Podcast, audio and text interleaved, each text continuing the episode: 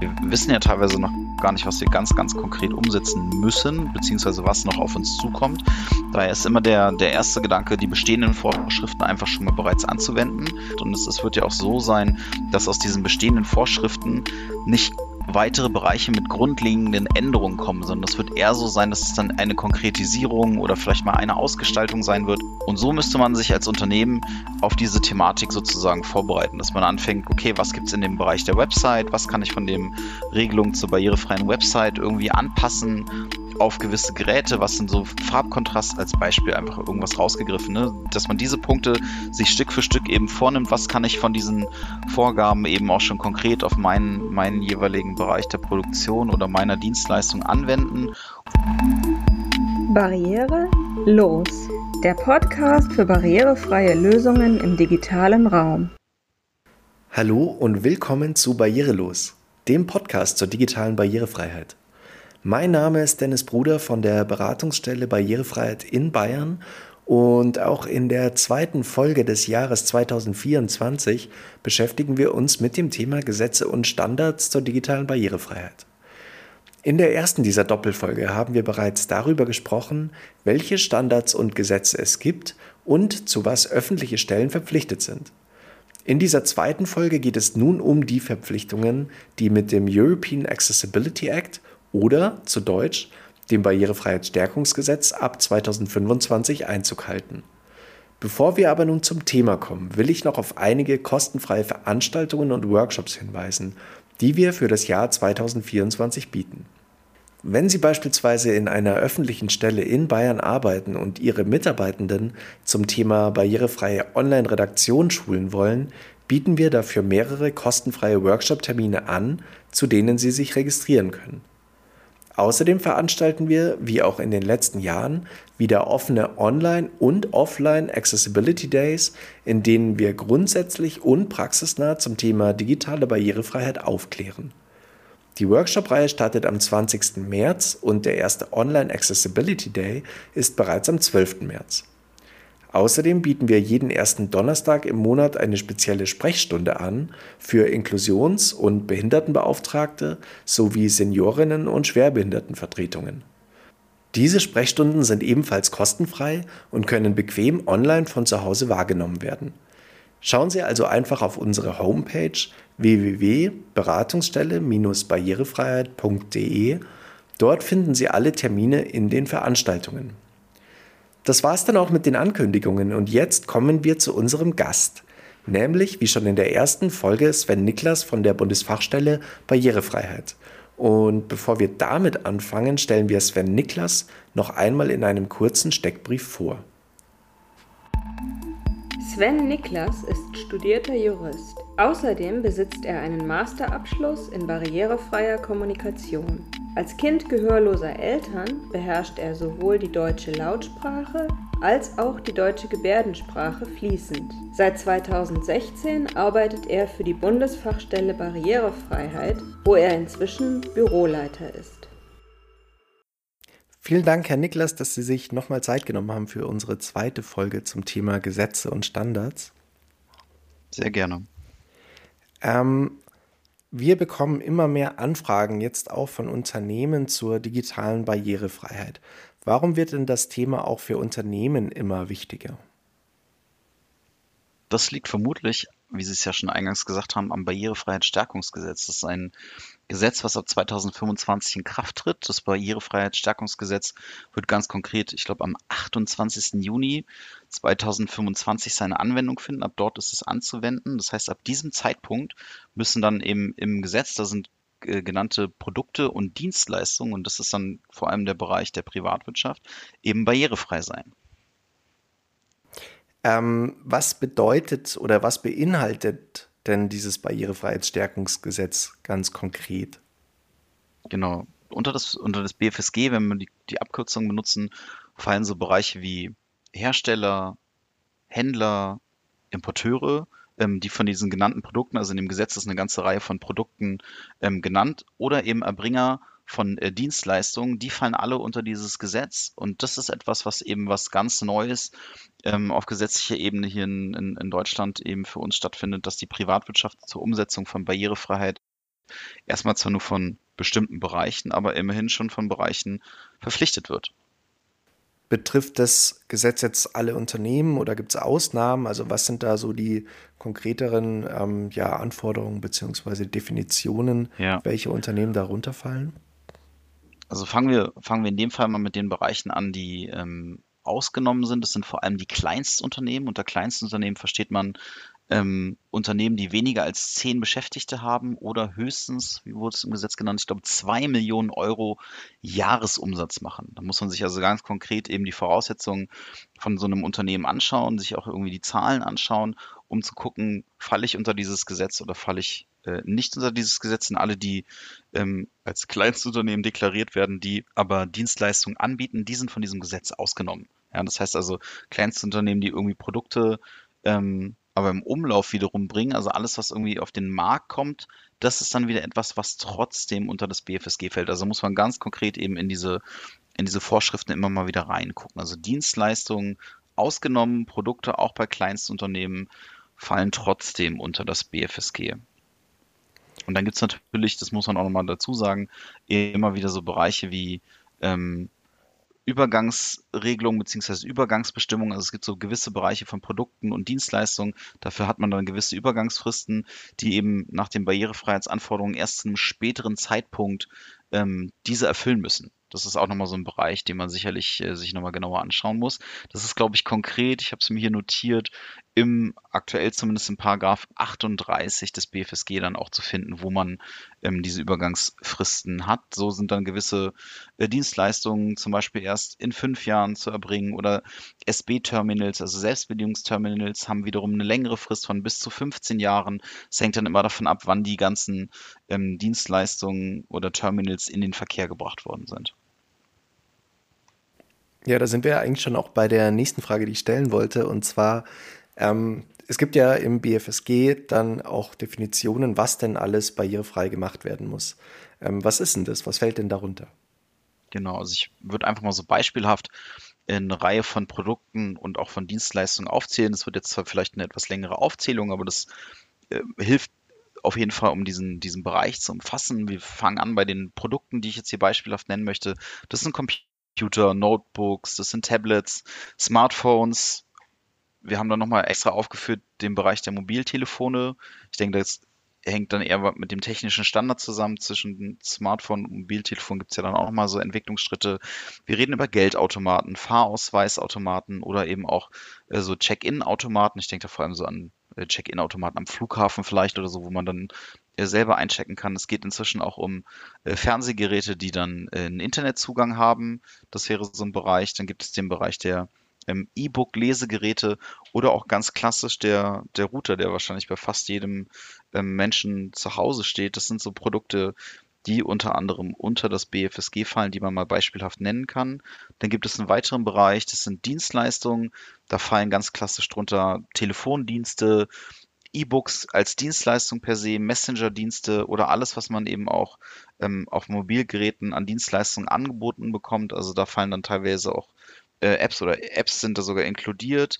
Ähm, was weiß ich, dem Bereich des ähm, überregionalen Personenverkehrs, Bankdienstleistungen oder auch alles, was so im Bereich des elektronischen Geschäftsverkehrs irgendwie bereit, äh, also was dort in dem Bereich stattfindet.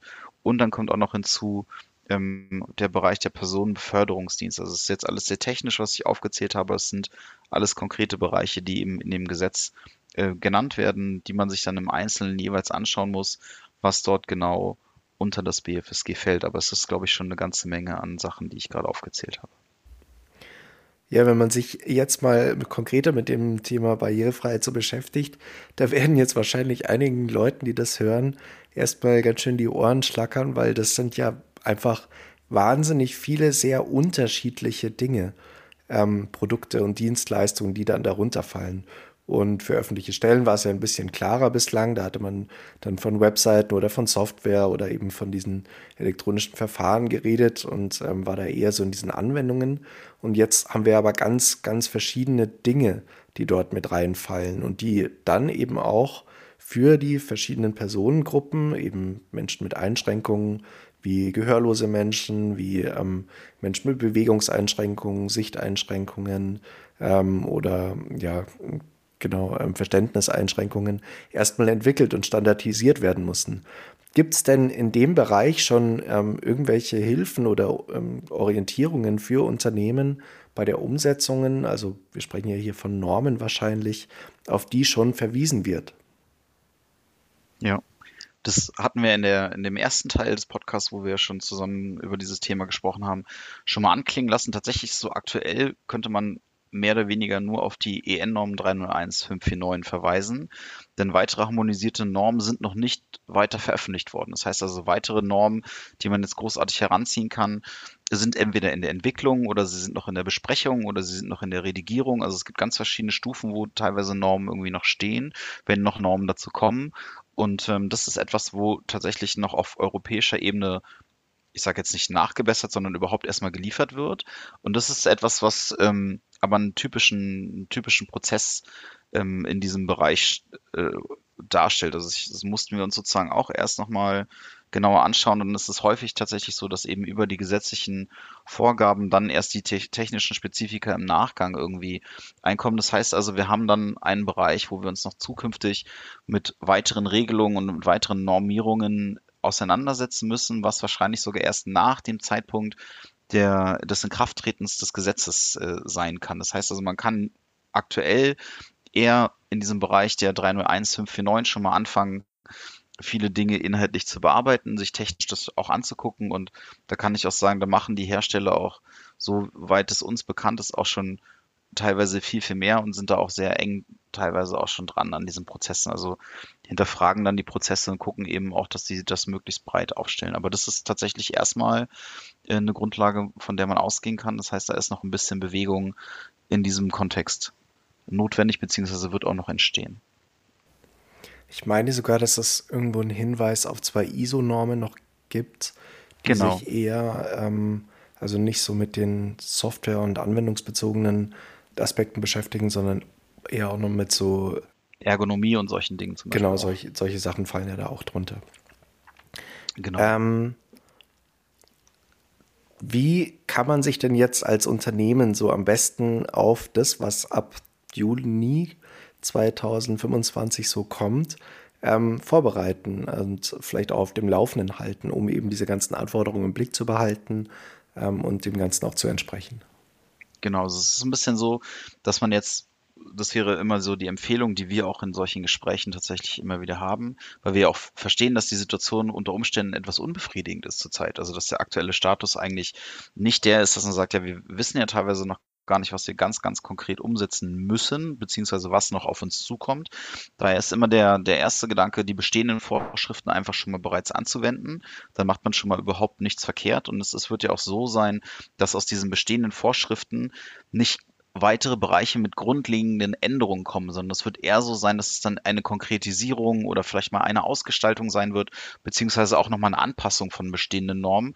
Und so müsste man sich als Unternehmen auf diese Thematik sozusagen vorbereiten, dass man anfängt, okay, was gibt es in dem Bereich der Website, was kann ich von dem Regelung zur barrierefreien Website irgendwie anpassen, auf gewisse Geräte, was sind so Farbkontrast als Beispiel einfach irgendwas rausgegriffen, ne? dass man diese Punkte sich Stück für Stück eben vornimmt, was kann ich von diesen Vorgaben eben auch schon konkret auf meinen, meinen jeweiligen Bereich der Produktion oder meiner Dienstleistung anwenden und welche Bereiche sind vielleicht auch noch ungeklärt. Es wird auch Bereiche geben, die werden juristisch erst noch geklärt werden müssen, zum Beispiel, wo auch ganz klar ist, ähm, da fehlt dann vielleicht auch nochmal eine, eine rechtliche Grundlage, die erst sich herausbilden wird in der Praxis, was aber äh, gängige Rechtspraxis ist. Es ist also nichts Unübliches, aber natürlich ähm, möchten Herstellerinnen, Hersteller oder ähm, Dienstleisterinnen, Dienstleister gerne schon im Vorfeld all diese Dinge abge, abgearbeitet haben und eben nicht erst dann in, einer, in einem offenen Prozess irgendwie weiterentwickeln. Aber ich glaube, das ist so ein, ein typischer Mechanismus, der immer wieder ähm, auch ganz normal ist, was das angeht. Ja, das ist natürlich ähm, dann häufig auch kompliziert, sich erstmal in das Thema einzuarbeiten und ähm, Gesetze und Normen genau. zu verstehen, ist ja häufig auch nicht so ganz einfach. Ähm, haben Sie denn vielleicht auch ganz, ja, vielleicht jetzt schon Literaturempfehlungen, ähm, die Sie herausgeben würden, um eben diese Verpflichtungen zu verstehen besser? Genau. In diesem, in diesem Kontext äh, gibt es natürlich noch gar nicht so viel Literatur, deswegen verweise ich in erster Linie natürlich erstmal auf unsere FAQs von der Bundesfachstelle Barrierefreiheit. Dort findet man auch immer wieder aktualisiert entweder neuere Informationen beziehungsweise generell erstmal einführende Informationen zu all diesen Themen, dann aber auch immer mit weiterführenden Links oder mit Verweisen auf die jeweiligen Normen. Man kann zum Beispiel auch über das im BFSG, wenn man sich dann mal die europäische Richtlinie dazu anschaut, da findet man eine ganze Reihe von Querverweisen. Also ich glaube, dass ich in, in meiner ganzen Laufbahn als Jurist irgendwie noch nie so viele europarechtlichen Vorschriften nebeneinander gelegt hatte, um überhaupt erstmal einen Eindruck davon äh, zu bekommen, welche Regelungen das alles betrifft, auf welche weiteren Richtlinien wird verwiesen, auf welche weiteren Vorschriften wird immer wieder verwiesen. Das hilft tatsächlich äh, ganz gut, diesen Überblick zu behalten, wenn man erstmal mit diesen FAQs anfängt. Natürlich empfehle ich auch an der Stelle die Handlungsempfehlung zum BFSG vom BMAS herausgegeben. Das sind so kleine Praxisbeispiele, da findet man zumindest schon mal so die ersten, ersten Anknüpfungspunkte, die auch damals vom BMAS, glaube ich, auch in Abstimmung mit den Verbänden der Wirtschaft mal rausgegeben worden sind, damit man so eine erste Orientierung hat, um zu verstehen, wo die ganze, ganze Reise dort zum BFSG eigentlich noch hingehen wird. Und als letztes, ich habe es ja auch quasi gerade schon genannt, würde ich auch tatsächlich jetzt schon heranziehen, die Informationen von Verbänden auch aus der Wirtschaft, die natürlich selber auch ein großes Interesse daran haben, zu schauen, welche Vorgaben müssen wir tatsächlich schon einhalten, was wurde für uns auch schon definiert für Bereiche. Da gibt es teilweise eben auch schon Informationen, die man ja, einsehen kann, dass man zum Beispiel dem, dem Bitkom-Verband oder solche äh, Verbände dann auch Dinge findet und Informationen, die dort eben auch ganz viel mitbringen und wo man eben auch weiß, da kann man zumindest schon mal auf einer gesicherten Datengrundlage Informationen beziehen. Ich glaube, das hilft an der Stelle für dieses neuere Rechtsgebiet sehr weiter. Okay, vielen Dank. Also wir werden natürlich, ähm, soweit es möglich ist, alle ähm, angesprochenen und relevanten Links auch in die Show Notes zur Sendung setzen. Ähm, und auch nochmal der Hinweis auf die Folge davor. Also wir hatten in der Folge für die Verpflichtung öffentlicher Stellen auch nochmal einige Aspekte genannt, die jetzt vielleicht auch nochmal relevant in dem Zusammenhang des BFSG sind. Ähm, das, da lohnt sich auch nochmal das Reinhören.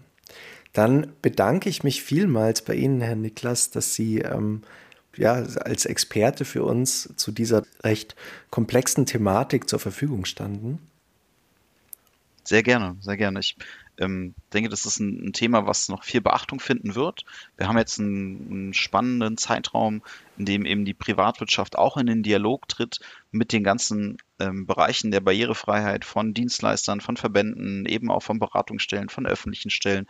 Und das ist eine ganz spannende Phase, in der wir uns gerade bewegen. Und da kann eigentlich die Barrierefreiheit ähm, guten Gewissens eben weiter vorangetrieben und entwickelt werden. Und das ist etwas, worauf ich mich sehr freue. Sehr gutes Stichwort. Wer weiß, ob wir Sie vielleicht nochmal kontaktieren, wenn es irgendwann ein Update zum Barrierefreiheitsstärkungsgesetz gibt. Dann machen wir vielleicht nochmal eine dritte Folge daraus. Also, vielen Dank. Wenn das zeitlich passt, sehr gerne. Ja, okay. Vielen Dank. Das war's auch mit dieser Folge Barrierelos, dem Podcast zur digitalen Barrierefreiheit. Die Folge war der zweite Teil einer Doppelfolge zum Thema Gesetze und Standards. Wenn Sie die erste Folge verpasst haben, gehen Sie auf unsere Homepage www.beratungsstelle-barrierefreiheit.de und schauen Sie im Bereich der digitalen Barrierefreiheit nach unserem Podcast. Sie finden uns aber auch auf allen gängigen Podcast-Plattformen wie Apple Podcast, Amazon oder Spotify. Wir würden uns auch sehr freuen, wenn Sie die Folge liken und unserem Kanal folgen. Dann bis zur nächsten Folge von Barrierelos.